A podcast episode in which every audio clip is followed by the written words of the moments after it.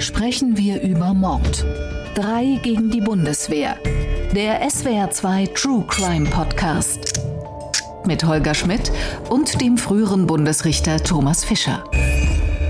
Ich begrüße Sie zu einer weiteren Folge Sprechen wir über Mord und Heute haben wir es mit einem in mehrfacher Hinsicht spektakulären Fall zu tun. Aber zuerst in mehrfacher Hinsicht ein herzliches Grüß Gott. Wie immer hier an meiner Seite Thomas Fischer. Hallo, Mr. Strafrecht. Hallo, Herr Schmidt.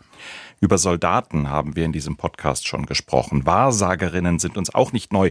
Und auch über geheimnisvolle, erpresserische Anrufe haben wir uns schon viele Gedanken gemacht. Heute packen wir das alles in einen Fall aber nicht ohne, dass ich Sie vorher mit einer Einstiegsfrage quäle, Thomas Fischer. Haben Sie sich als Richter bei Ihren Verhandlungen viele Zuschauer gewünscht? Oder ist der Bürger im Gericht eher lästig und hustet immer an den unpassenden Stellen? Nein, das Husten hat mich, glaube ich, nicht gestört. Nein, ich habe es mir eher immer gewünscht. Weil man da was vermitteln kann. Ja, weil man sich ein bisschen wichtiger fühlt noch oder weil man den Fall als wichtig erkennt, an dem man selber intensiv gearbeitet hat.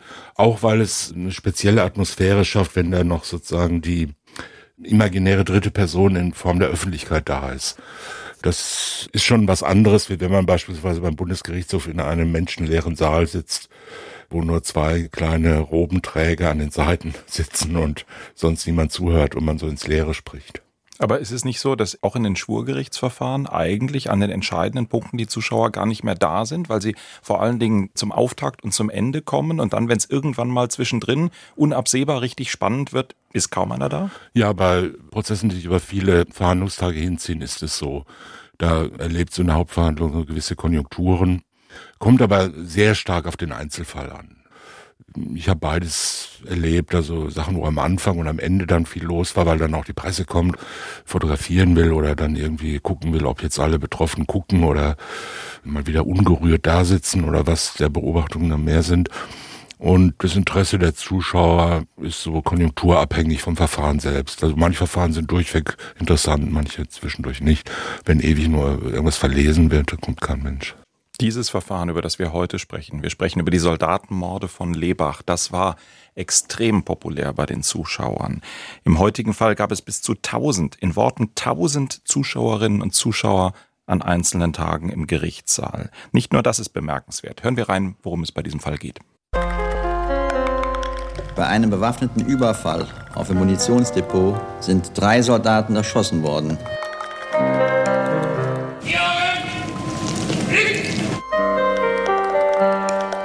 Man suchte die Täter im politischen Rechtsaußen ebenso wie ganz links. Als Soldat und Bataillonskommandeur fehlen mir die Worte. Es musste irgendwas Unbekanntes, äh, Unheimliches anderes dahinter stecken.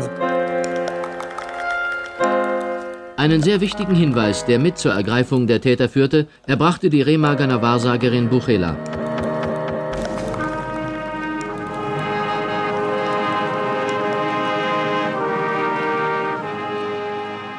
Ich hatte einen Kameraden. Die Kapelle der ersten Luftlandedivision der Bundeswehr spielte zu Ehren der ermordeten Soldaten. Thomas Fischer, ich habe das genau beobachtet. Sie haben nicht Haltung angenommen.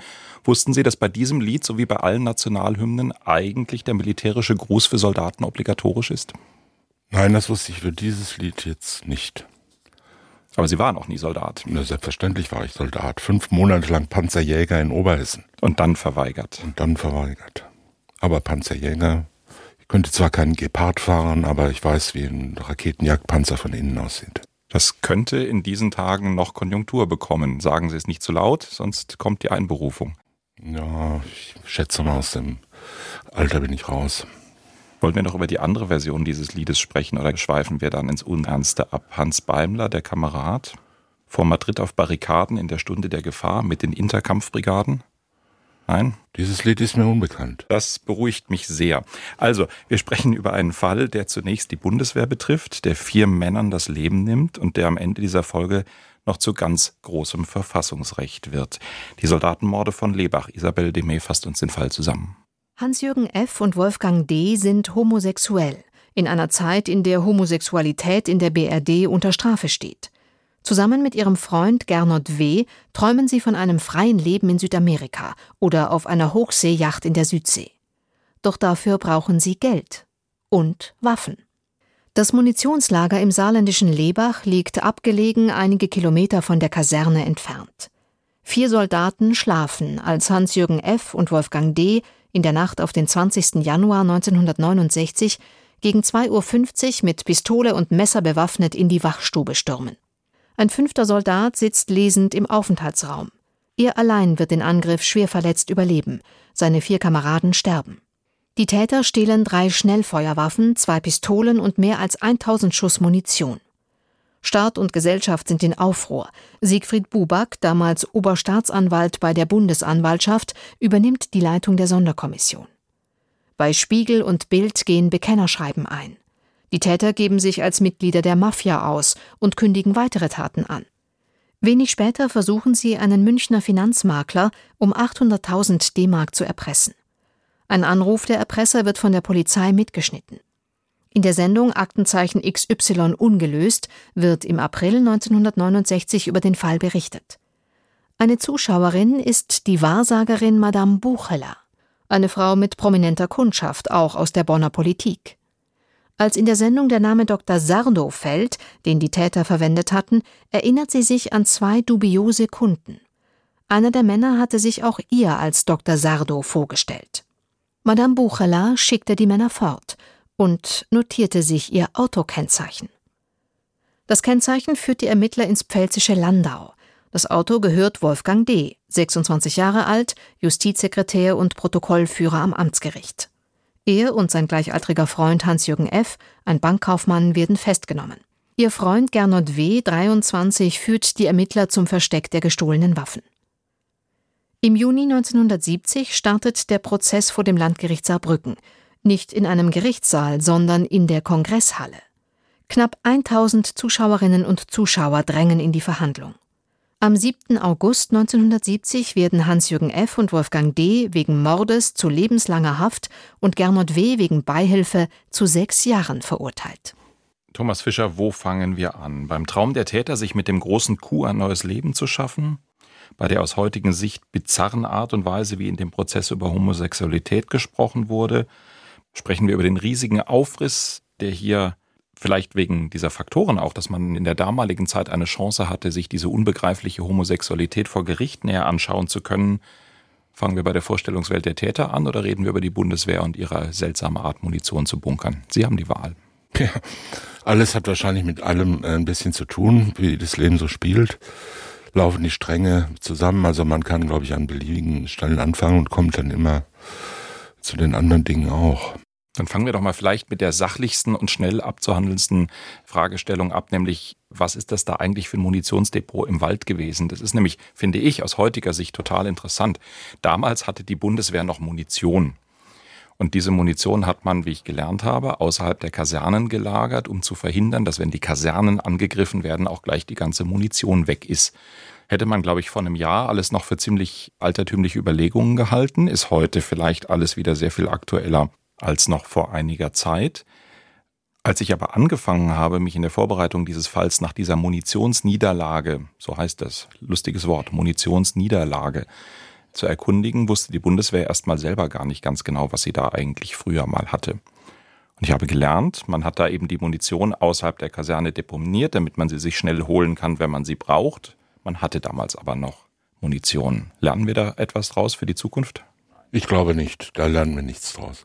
Die Bundeswehr hat auch heute noch Depots, wo immer die sein mögen, im Wald, unter Verdeckungen, Tarndächern.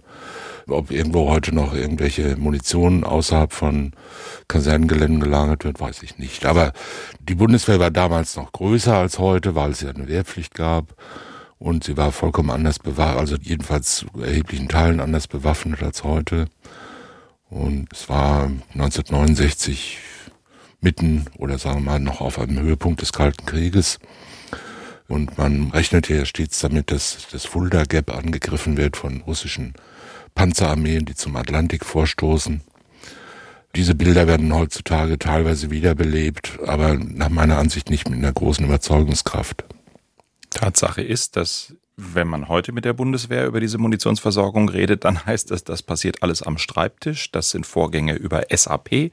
Es gibt irgendwo zentrale Lager. Man bestellt sich die Munition auf den Schießplatz. Die wird dann von einem Serviceunternehmen gebracht und ich hatte so ein bisschen in der Vorbereitung den Eindruck, da passiert selber gerade auch bei der Bundeswehr ein Umdenken, ob diese sehr an moderner Logistik und Just-in-Time-Produktion ausgerichteten Dinge, wie man das die vergangenen Jahre gemacht hat, auch natürlich um Kosten zu sparen, ob das eigentlich noch zeitgemäß ist, wenn man dann gelegentlich mal kurz an die Ostflanke der NATO muss, um sich ein bisschen wehrhafter zu zeigen.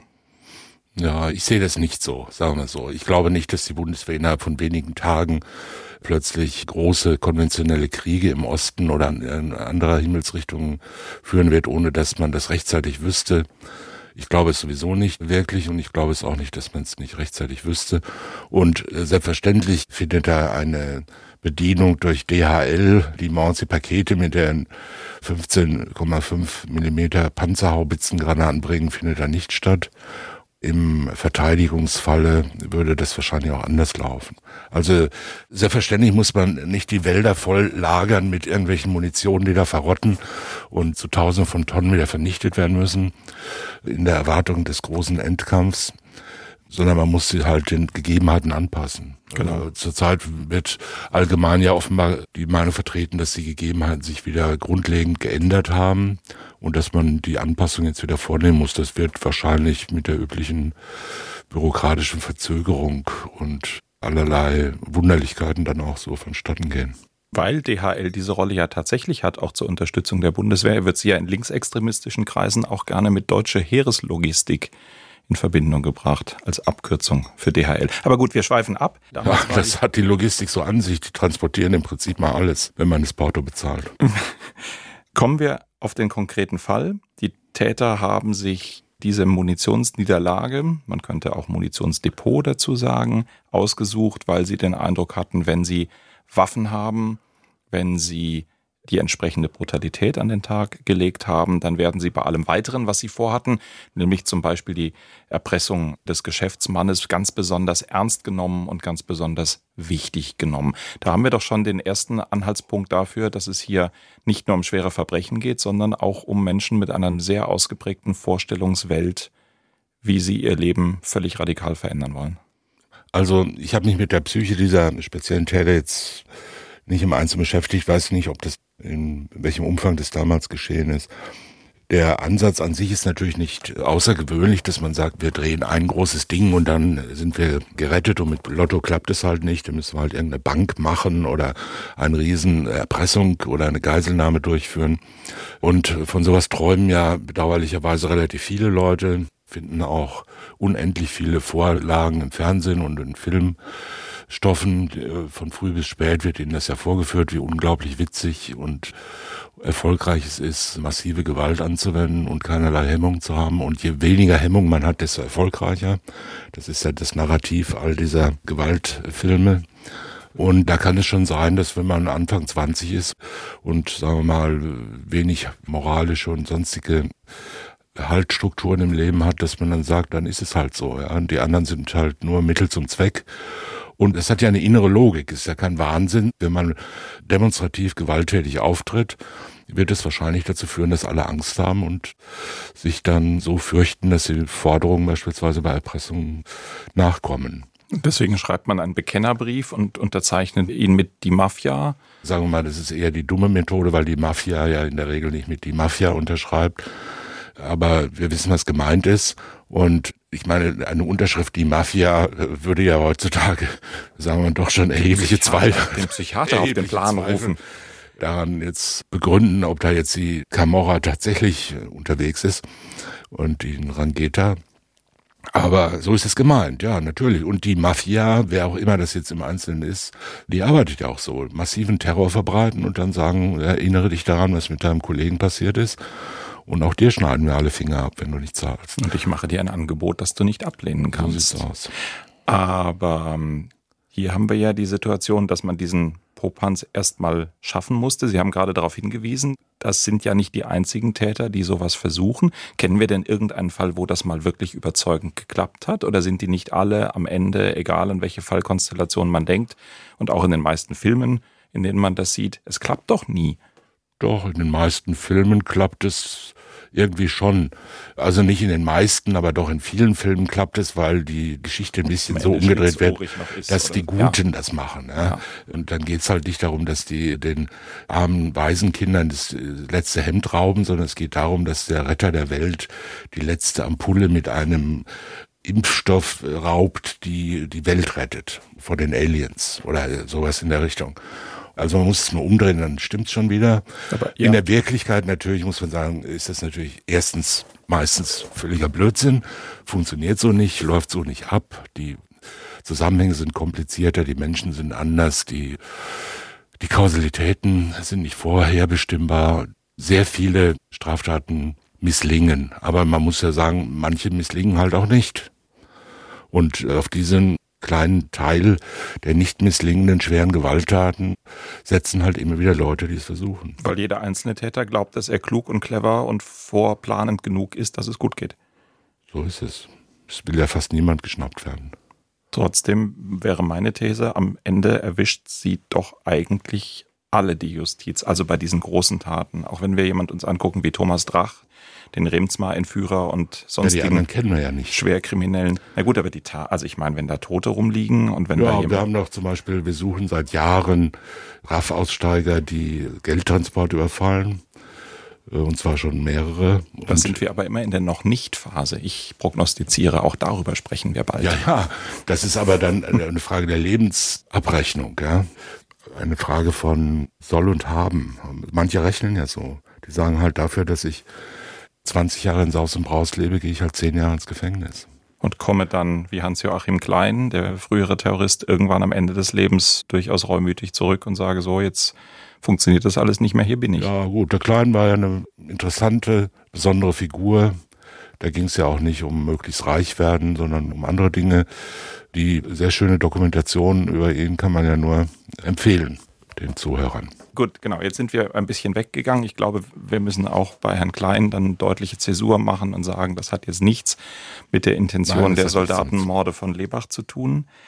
Was hier dazu kam und warum das Interesse der Öffentlichkeit an diesem Fall damals so riesengroß war, das war dann eben neben den spektakulären und ja wirklich vielen Morden an den vier Soldaten, die sie begangen haben. Es ist vom schlimmsten Verbrechen der Bundesrepublik bis dahin die Rede gewesen ist es so ein bisschen das Milieu gewesen, aus dem sie stammten, dass da eben auch so etwas wie Wahrsagertum, Dr. Sardo haben sie sich genannt, auch bei dem Erpresseranruf, das war alles unheimlich. Und dann war es eben so, dass zwei aus der Täterreihe, dass sie schwul waren und dass das in der damaligen Zeit, und das ist mir bei der Vorbereitung nochmal sehr deutlich geworden, etwas derart Skurriles, Seltsames, für viele Anrüchiges gewesen ist, dass viele Zuschauerinnen und Zuschauer tatsächlich in den Prozess gegangen sind, um sich von dieser Welt ein Bild zu machen. Also diese Töne, die man da hört aus dem Prozess, von den Prozessbeobachtern, das ist wirklich sehr bemerkenswert. Und ich habe in unseren Archiven dazu ein Gespräch gefunden, das damals im Radio stattgefunden hat. Die Gerichtsreporter Karl Engelkes und Gerd Schneider berichten darüber, ob die Homosexualität der Täter denn vor Gericht eine Rolle gespielt hat und wie sie im Prozess thematisiert wird. Und ich glaube, wenn wir uns das anhören, sehen wir schon so ein bisschen, was das für ein wirklich interessantes Klima damals war. Die Verhandlung hier läuft so, sie macht genau dieses Dreiecksverhältnis, wenn ich es so nennen darf, sehr transparent. Allerdings können die Zuschauer nicht damit rechnen und sie werden es auch in der kommenden Woche nicht damit rechnen können, dass sie Einzelheiten nun äh, aus diesen homosexuellen Beziehungen erwarten. Es wird eben immer nur gesagt, es bestanden Beziehungen, aber Details werden natürlich nicht hier bekannt. Das gegeben. hat ja auch der Gerichtsvorsitzende gesagt, dass Einzelheiten, Details von diesen Beziehungen hier in diesem Prozess nicht zur Sprache kommen werden. Sie spielen ja auch keine Rolle im Grunde genommen. Spielen sie keine Rolle? Die Details meine ich jetzt. Nein, die, die Details spielen, ja natürlich, aber ich meine von, von der Psychologie der Angeklagten her scheint es doch sehr wichtig zu das, sein. Das ist wie ein roter Faden möchte ich sagen, ja. Das zieht sich wie ein roter Faden durch diesen Prozess durch und es wird, wie gesagt, immer wieder transparent gemacht. Aber die einzelnen Handlungen im Rahmen einer Homosexualität, die werden hier nicht verdeutlicht. Thomas Fischer, das klingt fast wie Realsatire, aber das ist eine ganz ernste Diskussion gewesen, die die Kollegen damals geführt haben. Überrascht Sie diese Sicht auf Details, die da vielleicht eine Rolle spielen könnten, auf ein Publikum, das vielleicht darauf wartet, mal zu hören, was ist denn das, wenn man schwul ist? Also mich hat's wirklich Nein, es überrascht mich eigentlich in, in mancherlei Hinsicht nicht. Also zum einen muss man sagen, dieses extreme Interesse war ja schon da oder diese extreme Erschütterung in der Öffentlichkeit war ja schon da, bevor man wusste, dass es zwei Schwule sind. Das ist dazu natürlich dann gekommen und hat der ganzen Sache dann nochmal ordentlich Rückenwind gegeben. Diese Faszination dessen, die war natürlich schon in der Tat selbst angelegt, weil sie sich einerseits gegen die Bundeswehr, wir haben ja vorhin gehört, ich hatte einen Kameraden, also das wurde als Angriff auf den Staat praktisch angesehen der es ja gar nicht war. Man hätte auch irgendeinen Waffenhändler oder sonst wen überfallen können oder ja, also irgendjemand, der Waffen hat. Das war Zufall, dass es die Bundeswehr war. Die Bundeswehr war aber damals eine Wehrpflichtigenarmee. Das heißt, eine unmittelbare Verbindung zwischen einer sehr stark noch in der Vorstellungswelt auch der 40er und 50er Jahre verhafteten Zuneigung der Menschen zu ihren Soldaten, zu unserer Bundeswehr, der ehemaligen Wehrmacht. Das war alles außerordentlich staatstragend durchsetzt. Da herrschten ja auch bei der Bundeswehr und bei der Integration der Bundeswehr in die Gesellschaft noch deutlich andere Sitten in den 60er Jahren, als es später der Fall war.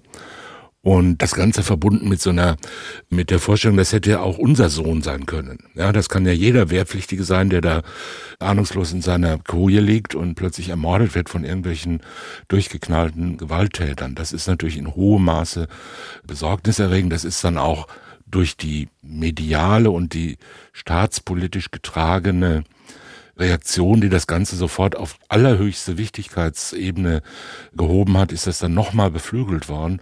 Von daher kam natürlich schon ein unglaublicher Schrecken. Das war ja wie bei den ersten RAF-Straftaten, wo dann gesagt wurde, jetzt steht alles auf dem Spiel, ne? jetzt wird sogar schon die Bundeswehr angegriffen oder jetzt wird sogar schon ein Justizwachtmeister angeschossen und Deutschland steht mit dem Rücken an der Wand. Und ja, das hat alles eine Rolle gespielt. Und natürlich, man hört, dass, dass hier die Homosexualität von zwei der drei Täter dann eine große Rolle gespielt hat. Ich meine, individualpsychologisch, also für die Motivation der Leute hat es wahrscheinlich eine Rolle gespielt. Sie hätten sich sonst nicht gekannt, hätten sich nicht so vertraut, die hatten halt eine sexuelle und wahrscheinlich emotionale Beziehung.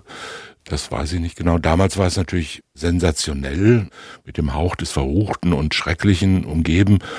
Das unterschied sich nicht von anderen Dingen. Ja. Sexualität war bis Ende der 60er Jahre in einer heute nicht mehr vorstellbaren Weise tabuisiert. Homosexualität erst recht galt als absolut schmutzig, ekelerregend.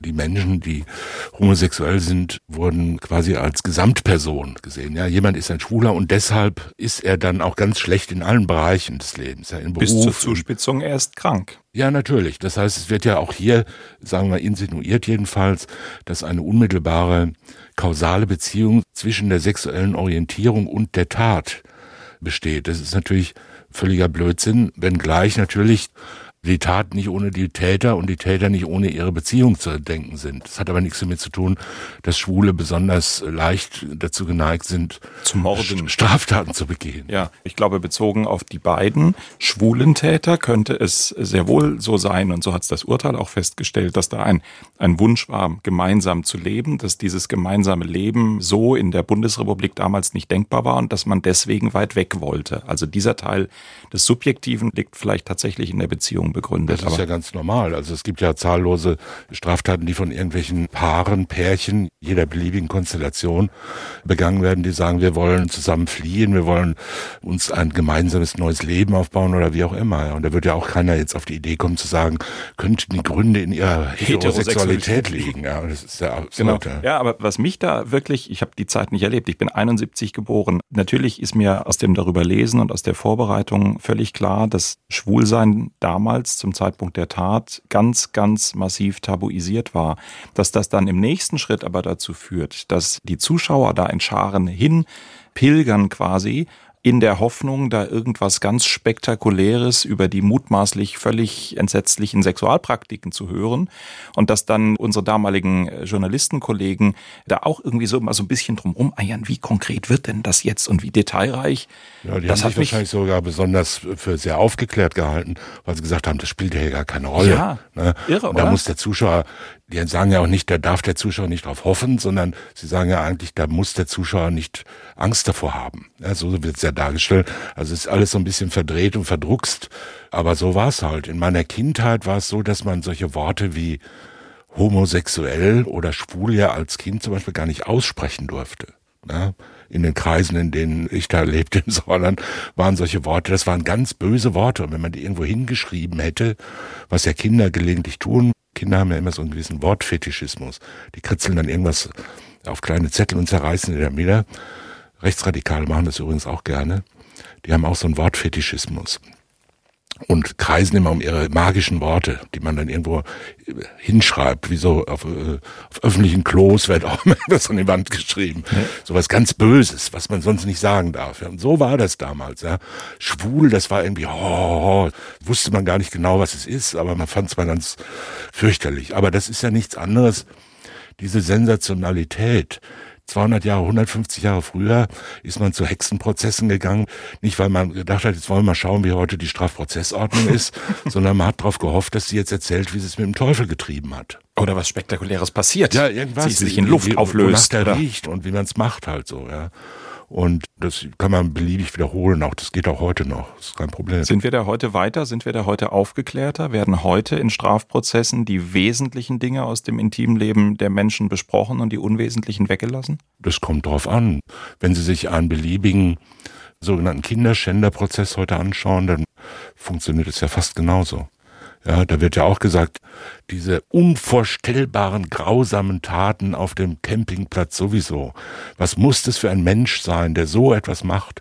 Das muss ja schon in der frühesten Kindheit wird ja gegraben, um rauszukriegen, wie krank, wie verrückt, wie wahnsinnig der ist und die ganze Gesellschaft und alle, die daran teilhaben, versichern sich gegenseitig ständig, dass sie auf gar keinen Fall so sind. Und alle gehen hin und starren ihm ins Gesicht und sagen, wie sieht einer aus, der kleine Kinder missbraucht sexuell? Wie kann man sowas machen? Das ist ein Monster, ein, ein und so weiter. Das ganze Leben, ich will da die Taten jetzt, jetzt nicht verniedlichen, die Taten stehen da, aber der Mensch, auch der Straftäter ist ja, außer dass er Straftäter ist, ist er ja auch noch alles mögliche andere. Da war er vielleicht auch ein guter Lateinschüler oder Geigenschüler oder sonst irgendwas und hat im Chor gesungen und äh, hat Omas über die Straße gebracht. Das gilt für den schwulen Lebachmörder genauso wie für den Kindermissbraucher heute. Die Strukturen, in denen sowas abläuft vor der Öffentlichkeit, in denen eine Gesellschaft sich sozusagen gemeinsam gegen einen Außenseiter wendet und sagt, der muss raus, der gehört nicht zu uns. Das ist was Grauenhaftes, was wir nur in einer bestimmten Distanz im Gerichtssaal oder im Fernsehen, da können wir das ertragen und wir können uns kaum vorstellen, dass sowas in unserem eigenen Leben Wirklichkeit ist. Die Strukturen und diese Abläufe sind immer gleich, glaube ich. Machen wir das, weil wir Angst haben vor dem, was da bei uns selber noch in der Tiefe der Seele und unserer Triebe schlummert? Ja, wobei diese Beschreibung mir auch ein bisschen verdächtig ist. Es wird immer so getan, als ob es so eine starre Grenze zwischen ganz gut und ganz böse gibt. Und da gibt's irgendwie so eine Schicht, so ein Vorhang, dahinter ist es schrecklich und es ist in uns allen und wir müssen die ganze Zeit über versuchen, diesen Vorhang nicht zu öffnen. Und manche monsterartigen Menschen, Wesen, die gehen dahinter und gehen über diese Grenze hinaus. Und wir müssen uns die ganze Zeit fürchten, dass wir das auch tun. Auch daher kommen ja solche Dämonisierungen aus solchen Vorstellungen. Natürlich steckt nicht in jedem von uns das Bedürfnis, andere Menschen zu quälen oder zu töten. Aber es steckt natürlich in jedem von uns das Bedürfnis, aggressiv zu sein, das Bedürfnis, gewalttätig zu sein bei Gelegenheit. Es stecken zahllose emotionale Antriebe und Motive in uns, die als sozial verächtlich gelten und von denen niemand was erfahren darf und vieles andere mehr. Das heißt, dann kommen die ganzen Filter, die sozusagen aus der Tiefe unserer Träume und unseres unbewussten und auch unseres bewussten Seelenzustands zwischen dieser Tiefe und der Realität unseres sozialen Lebens zwischengeschaltet sind. Wir kontrollieren uns ja ständig. Selbst kontrollieren wir uns. Wir werden von anderen permanent kontrolliert. Jeder Mensch muss sich einpassen in die Gesellschaft, in der er ist und versucht es halbwegs zu tun und dann gibt es Risiken und Antriebe. Manche sind mutiger, manche sind weniger mutig. Es ist eine solche Straftat zu begehen beispielsweise. Es ist ja jetzt nicht nur der blanke Wahnsinn oder es ist ja nicht nur eine, die Entscheidung jetzt böse sein zu wollen, sondern es ist ja auch wertfrei jetzt gesagt. Das ist halt schwierig mit solchen Worten wertfrei umzugehen.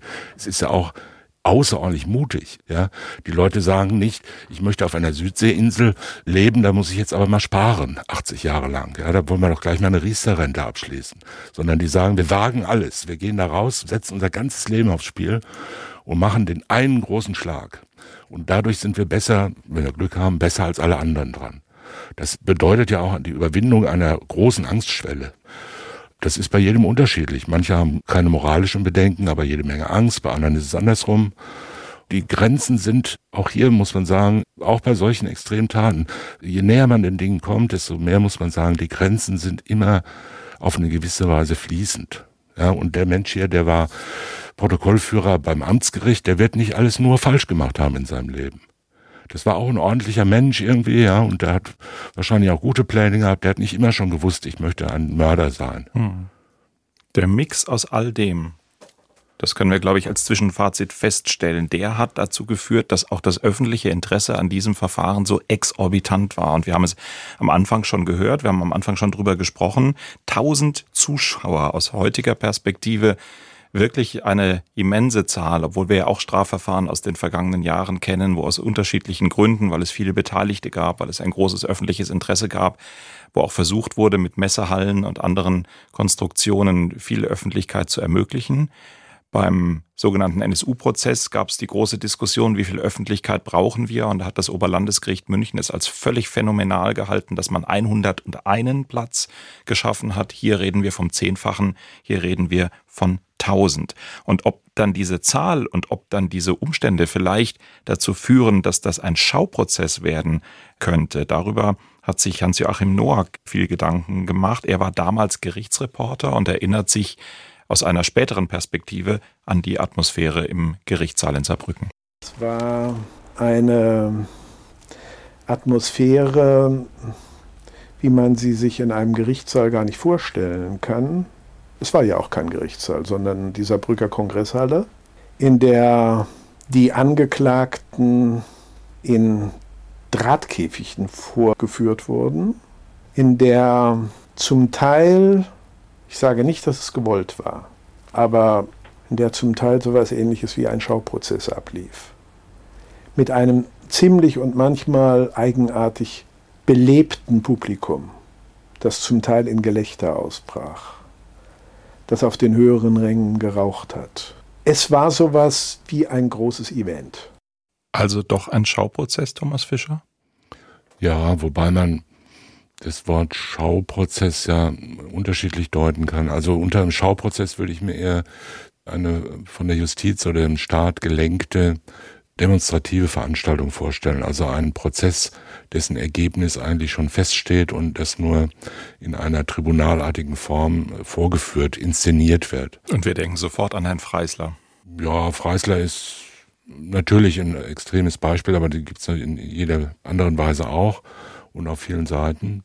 So eine Tendenz ist natürlich da und die kann auch dadurch verstärkt werden, dass zum Beispiel hier so ein Eventcharakter entsteht. Auch das muss man sagen, weil das hat ja nicht nur auf die Radioreporter oder auf die Angeklagten oder Prozessbeteiligten jetzt eine Auswirkung, sondern auch aufs Gericht. Und wer in der Messehalle vorne auf der Bühne sitzt und ist da der Showmaster, der agiert anders wie ein Vorsitzender Richter in einem Gerichtssaal. Auf jeden Fall. Das kann nicht ohne Auswirkung bleiben. Und äh, man muss auch als Vorsitzender mit einer so großen Masse umgehen, wie auch immer. Man kann das entweder dompteurmäßig veranstalten und da über riesige Lautsprecheranlagen Befehle erteilen, ich lasse den Saal räumen und wie diese schönen Vorstellungen da immer sind. Aber man kriegt es ja nicht ganz in den Griff. Ja, man kann ja nicht 900 Zuschauer die ganze Zeit beobachten und dafür sorgen, dass sie nicht miteinander schwätzen, dass sie nicht lachen, klatschen, irgendwas machen. Ja. Und man kann auch nicht eingreifen, wenn in einer großen Menge drei Leute anfangen zu klatschen, kann man nicht sagen, Herr Justizwachtmeister, bringen Sie den raus. Da hat man einen riesen Tumult im Saal. Hm. Das kann ja nur klappen, wenn... Da habe ich schon Dinge erlebt. Also ja, das kann man machen, wenn man sich wichtig machen will oder für ein bisschen Stimmung sorgen will. PKK-Prozess am Oberlandesgericht Düsseldorf. Es gibt Beifall für den Angeklagten und dann war es im Grunde wie im Asterix-Comic. Die Römer gegen die Gallier. Ja? Die Wachtmeister stürmen rein. Der Schlagstock ist dabei wenn ich es richtig erinnere. Also jedenfalls der Raum wird geräumt und da war wirklich, äh, ich bin versucht zu sagen, Bambule. Ja, könnte man jetzt eigentlich so sagen, äh, auch zum Oberlandesgericht Düsseldorf, aber das, ist aber, glaube ich, nicht der Vorsitzende gewesen, an den nein, Sie jetzt nein, denken. Nein, nein, ich will das nur ganz allgemein sagen. PKK-Prozesse haben ihre eigene Choreografie gehabt oder haben, muss man jetzt nicht näher ausführen. Ich will nur sagen, das ist eine Schauveranstaltung. Ich würde aber nicht sagen ein Schauprozess. Das kann es natürlich sein, aber es gibt auch Schauprozesse in ganz kleinem Kreise. Ja, wenn das Gericht reinkommt und eigentlich alles schon feststeht. Ja, und man schon beim ersten Guten Morgen des Vorsitzenden merkt, dass das Urteil schon in der Kantine irgendwie schon vorgefühlt wurde. Ja, da kann man dann sagen, drei Tage lang, was man will, da kommt sowieso immer nur dasselbe raus. Und unten sitzen Medienvertreter, die auch immer nur dasselbe schreiben. Und das hat ja viel mehr Nähe zu einem Schauprozess in dem Sinne, wie jetzt, was wir, wir kennen halt diese Bilder, die uns dann auch als besonders abstoßend vorgeführt werden von irgendwelchen chinesischen oder russischen oder sonstigen Riesenveranstaltungen oder meinetwegen auch in der NS-Zeit Veranstaltungen des Volksgerichtshofs, wo zum einen eine große Volksmenge da ist, die nur als Akklamationshintergrund gebraucht werden und vorne ein zu allem entschlossenes Gericht sitzt, was nicht wirklich verhandelt, sondern nur so tut, als ob es verhandelt. Wissen wir aus der historischen Forschung, dass bei den sogenannten Freisler-Prozessen man sich im Vorfeld große Gedanken darüber gemacht hat, wen man da als Publikum überhaupt zulassen kann, weil das ja nur Menschen sein durften, die da auch aus der Perspektive des Regimes gefestigt genug waren, sich das anzugucken und auch ja nicht die falschen Regungen zeigen durften. So ist es. Aber das passiert immer bei solchen gesteuerten Prozessen so. Ja. Auch die Waldheim-Prozesse sind, soweit Leute zugelassen wurden, die mal zu beobachten, wurden da Angehörige der Volkspolizei als sogenannte Zuschauer eingesetzt, um die Öffentlichkeit zu imitieren. Waldheim-Prozess müssen wir, glaube ich, erklären. Ja, erklären wir in einer anderen Sendung. Gut. Machen wir mal eine Sendung drüber. Gut. Das war alles so von Interesse an dem Fall und an den Umständen geprägt, dass sich das zweite deutsche Fernsehen, das ZDF, nach dem Urteil 1970 entschlossen hat, einen Fernsehzweiteiler über die Soldatenmorde von Lebach zu produzieren. Und jetzt, Thomas Fischer, verlassen wir mal kurz das Strafrecht und kommen zu dem zweiten großen Komplex, der mit dem Lebach Morden zu tun hat. Dieser Fernsehzweiteiler sollte 1972 gesendet werden, doch es gab kräftig Ärger. Die Täter haben sich rechtlich gegen den Film gewehrt. Es gab verschiedene Prozesse und am Ende landete der Fall sogar vor dem Bundesverfassungsgericht. Und das Urteil im Lebach-Fall gilt heute als Meilenstein im deutschen Medienrecht. Unser ARD-Rechtsexperte Frank Bräutigam hat uns das mal zusammengefasst. Übrigens macht Frank mit den Kolleginnen und Kollegen der ARD-Rechtsredaktion auch einen Podcast, den ich an dieser Stelle auch unseren Hörern ausdrücklich empfehlen will. Er heißt Die Justizreporter. Dann kommt ein Sternchen und dann ein Innen. Ich bin nicht ganz sicher, wie man das ausspricht. Und ist überall zu finden, wo man auch uns findet. Also, Frank Bräutigam beleuchtet uns den Fall noch einmal aus einer ganz anderen Richtung. Das Lebach-Urteil aus dem Jahr 1973 ist ein echtes Grundsatzurteil. Durfte das ZDF aus dem Fall später ein Fernsehspiel machen oder nicht? Da prallen, wie so oft im Medienrecht, zwei wichtige Grundrechte aufeinander. Auf der einen Seite die Rundfunkfreiheit der Medien, hier des ZDF, auf der anderen Seite das Persönlichkeitsrecht des verurteilten Täters. Das Bundesverfassungsgericht hat im Lebach-Urteil gesagt, wenn es um die aktuelle Berichterstattung über ein Verbrechen oder einen Strafprozess geht, dann hat in der Regel das Recht der Medien Vorrang. Die müssen dann im Zweifel das Bild verfremden, den Namen nicht nennen etc., dürfen aber über den Fall berichten. Anders kann es sein, hat das Gericht gesagt, wenn die Verurteilung schon länger zurückliegt, so wie hier. Eine spätere Berichterstattung ist jedenfalls unzulässig, wenn sie geeignet ist, die Wiedereingliederung des Täters in die Gesellschaft zu gefährden. Das zentrale Stichwort ist also die Resozialisierung. Und die sei in der Regel gefährdet, wenn eine Sendung über eine schwere Straftat, die den Täter identifiziert, nach seiner Entlassung oder in zeitlicher Nähe zu seiner bevorstehenden Entlassung ausgestrahlt wird. Weil das im konkreten Fall so war, hat Karlsruhe damals das Filmprojekt gestoppt. Diese Grundsätze spielen bis heute eine wichtige Rolle. Das Bundesverfassungsgericht hat sie im Jahr 2019 auch nochmal aufgegriffen und sozusagen fürs Online-Zeitalter aktualisiert. In einer Entscheidung mit dem Titel Recht auf Vergessen, da ging es um einen Mann, der 1982 wegen Mordes verurteilt wurde. Der Spiegel hatte damals mit Namensnennung darüber berichtet. Als der Mann 20 Jahre später freikam, merkte er, wenn man seinen Namen in die üblichen Suchmaschinen eingibt, kommen die Artikel im Online-Archiv des Spiegel als erste Treffer. Das Bundesverfassungsgericht hat dann gesagt, gerade im Online-Zeitalter spielt der Faktor Zeit eine wichtige Rolle, nach dem Motto, das Netz vergisst nichts.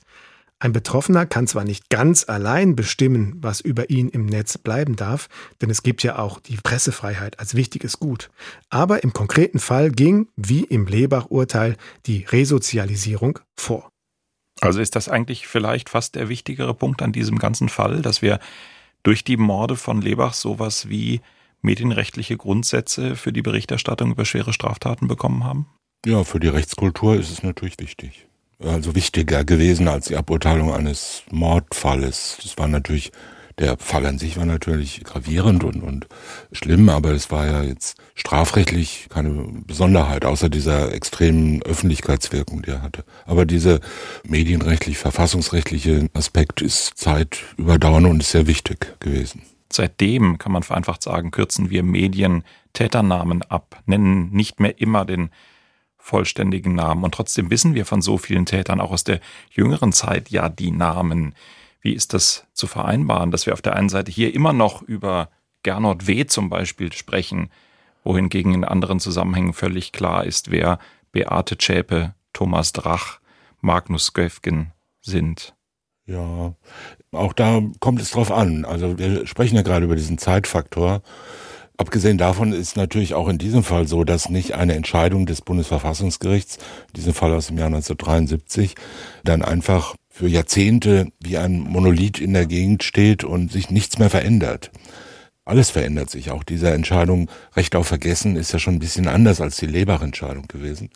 Und wenn wir uns die Medienkultur, die Öffentlichkeits- und Diskussionskultur heute anschauen, die Kommunikationsstrukturen, worüber wird berichtet, wie wird berichtet, dann stellen wir fest, hat sich ganz viel geändert. Ja, damals wurde, wenn wir uns noch an das etwas verdruckste herumfantasieren der beiden Kollegen über die Homosexualität anschauen, das sind ja Grenzen, die heute sozusagen schon im Schlaf überwunden wären. Ja, heute ist uns ja nichts mehr heilig. Dann wird ja, wenn irgendein halbwegs interessanter Straftäter irgendwo vor Gericht steht oder äh, angeklagt wird, da stürzen sich ja die Massen noch auf die geschiedene erste Ehefrau des Vaters, um die irgendwie psychologisch zu analysieren und ihre Verfehlungen bei der Erziehung allen bekannt zu machen. Also da gibt's ja heute fast keine Grenze mehr. Was das Verfassungsgericht damals gesagt hat, war ja vor allen Dingen, das ist ja auch wichtig, konkret in dem Zusammenhang, dass gesagt wurde, dieser Gernot W., der eben kein kein Mörder in dem Sinne war, dass er sich an der Tat beteiligt hat, sondern er hat ja nur sechs Jahre, in Anführungszeichen nur sechs Jahre Freiheitsstrafe gekriegt.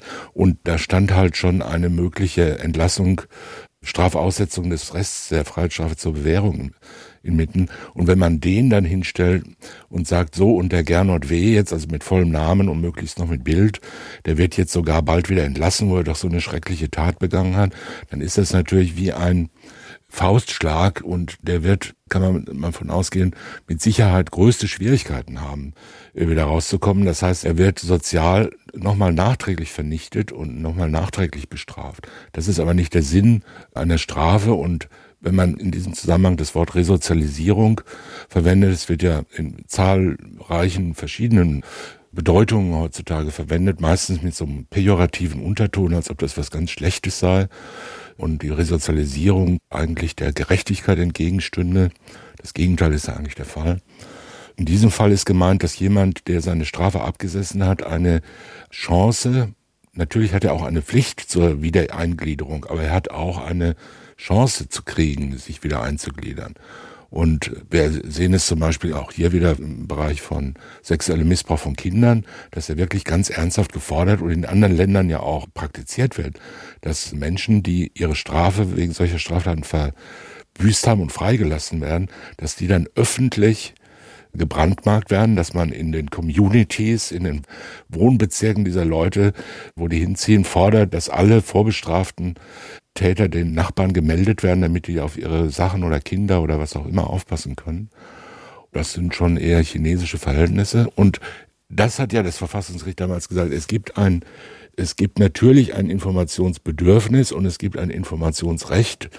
Wir leben in einer Kommunikationsdemokratie und Demokratie ist in ganz zentralem Maße auf offene Kommunikation, auf Meinungs- und Informationsfreiheit angewiesen. Es ist sozusagen ein Kernbestand von demokratischer Verfassung.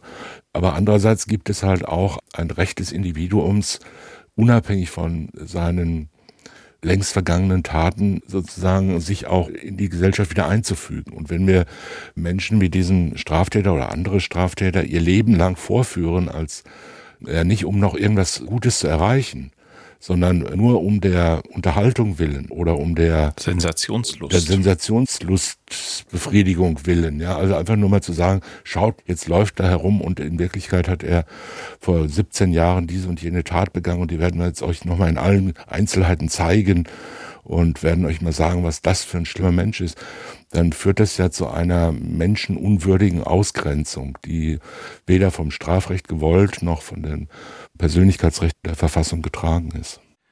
Das leuchtet mir bei Gernot W. als auch eher Randfigur in dieser Tat ein. Aber wie ist es mit den Namen, die ich Ihnen eben genannt habe? Wie ist es mit Thomas Drach, Beate Zschäpe, Brigitte Mohnhaupt, Magnus Gefgen, kann Magnus Gefgen, der Mörder des kleinen Jakob von Metzler, später verlangen, dass man nur noch Magnus G. sagt? Wird Beate Zschäpe, wenn sie irgendwann ihre lebenslange Haftstrafe abgesessen hat, wird man sie dann Beate Z nennen müssen? Oder sind das nicht mehr rückholbare Vorgänge? Weiß nicht eigentlich jeder, wer Thomas Drach ist und wird es wissen, egal wie das nächste Urteil ausgeht und egal wie lange er im Gefängnis ist? Das ist wahrscheinlich so. Es ist aber eher nicht auf die Frage der Namensnennung zu beschränken, sondern es äh, würde dann zum Beispiel darum gehen, wann wird so jemand entlassen? Wohin wird so jemand entlassen? Was macht er jetzt? Wie könnte man ihn identifizieren und so weiter? Also ähm, es gibt ja auch Straftäter, die inzwischen entlassen sind, die Taten begangen haben, die von größter Spektakularität waren. Denken Sie an so terroristische Straftäter. Ich wollte gerade sagen, soll ich jetzt nicht sagen, wie Brigitte Mohnhaupt jetzt heißt, oder? Nein, sollte man nicht, wahrscheinlich. Die können dann vielleicht den Namen ändern, die können auch wann jetzt wer entlassen wird, wie lange der noch abzusetzen hat, wann er sich wo zu melden hat, ne, nach der Meldeauflage oder bei welchem Staatstheater jetzt eine Stelle als Hilfsdramaturg kriegt oder Kraftfahrer kriegt. Das sind halt Bereiche, wo es um die Beurteilung der Verhältnismäßigkeit im Einzelfall geht. Natürlich wird man sagen, jemand, der, sagen wir wie Christian Klar, doch aus dem kollektiven Gedächtnis nicht mehr wegzudenken ist, Deutschlands. Da wird man sinnloserweise immer äh, die nächsten 40 Jahre noch immer sagen müssen, der ehemalige RAF-Angehörige Christian K., weil das ist ja albern. Das ist ja wie wenn man sagt, der, der russische Staatspräsident P. Ich würde auch aus Thomas Drach ungern Thomas D. machen wollen. Ja, das, das weiß jeder. Oder wenn man sagt, der sowieso Entführer, wo man monatelang drüber geredet hat. Aber das ist ja noch ein anderer Gesichtspunkt, wenn man jetzt sagt, so jetzt wollen wir euch mal einen schönen Dokumentarspielfilm zeigen. Und jetzt suchen wir uns einen, der dem so halbwegs ähnlich sieht und damit es dokumentarisch ist, schneiden wir noch ein paar Szenen rein, wie wir ihn gestern beim Aldi auf der Straße getroffen haben. Oder wir halten ihm an der Ampel mal schnell ein Mikrofon ins Auto rein und sagen, Herr Drach, wie geht's Ihnen denn jetzt heute mit Ihrer Tat? Das soll halt verhindert werden. Der würde dann sagen, lassen Sie mich in Ruhe, ich muss zum Geldtransporter. Dann, Aber ja, das ist nur eine Fiktion. Aus, dann sagt ja. man aus dem Off. Er hat nichts gelernt. Genau. Er ist nach wie vor ungerührt oder gibt dem Reporter keine Auskunft. Ich erkläre gegenüber allen Medienrechtsanwälten, die uns gerade zuhören, die letzten Bemerkungen waren Satire. Thomas Fischer, das war der Fall der Soldatenmorde von Lebach. Einer der Klassiker des deutschen Strafrechtes oder eher wichtig, weil er medienrechtliche Bedeutung hat? Letzteres. Einer der Klassiker, sagen wir mal, nicht des Strafrechts, eher so des des Strafdarstellungsrechts, ja, vielleicht so, ja, ein spektakulärer Fall, einer der großen spektakulären Fälle der 60er Jahre, wie andere Fälle auch, aber nicht von einer solchen, sagen wir mal, materiell-rechtlichen Bedeutung, wie es jetzt beispielsweise der Bartsch-Fall hatte oder ähnliche Fälle aus den 60er Jahren, die ja dann auch zu gravierenden Neuerungen und neuen Gesichtspunkten im materiellen und im Prozessrecht geführt haben. So war der Lebach-Fall nicht. Es waren vier schreckliche Morde aus sinnlosen Gründen. Aber überdauernde Bedeutung hat er außerhalb dessen nur oder in Anführungszeichen nur wegen seiner verfassungsrechtlichen Bedeutung, Konnotation. Und es war einer der ersten spektakulären Fälle, die der Staatsanwalt Siegfried Buback bearbeitet hat. Das haben wir eingangs schon gehört. Der spätere Generalbundesanwalt, der 1977 von der Roten Armee-Fraktion ermordet wurde. Thomas Fischer, ich sage danke, dass wir diesen Fall besprochen haben. Danke an Georg Brandl und Sophia Hoog auf der anderen Seite der Scheibe. Außerdem danke an Walter Filz, Monika Korsave, Sonja Hase, Marie-Claire Schneider und ich danke allen, die geholfen haben, auch wenn ihr Arbeitgeber und die Mandantschaft wahrscheinlich dagegen gewesen wären, wenn Sie es denn gewusst hätten. Wenn Sie Fälle oder Feedback für uns haben, wir freuen uns über Post. Unsere E-Mail-Adresse lautet mord.swr2.de. Auf Wiederhören sagt Holger Schmidt. Sprechen wir über Mord. Sie hörten einen Podcast von SWR2. Das komplette Podcast-Angebot auf swr2.de. SWR 2 Kultur neu entdecken.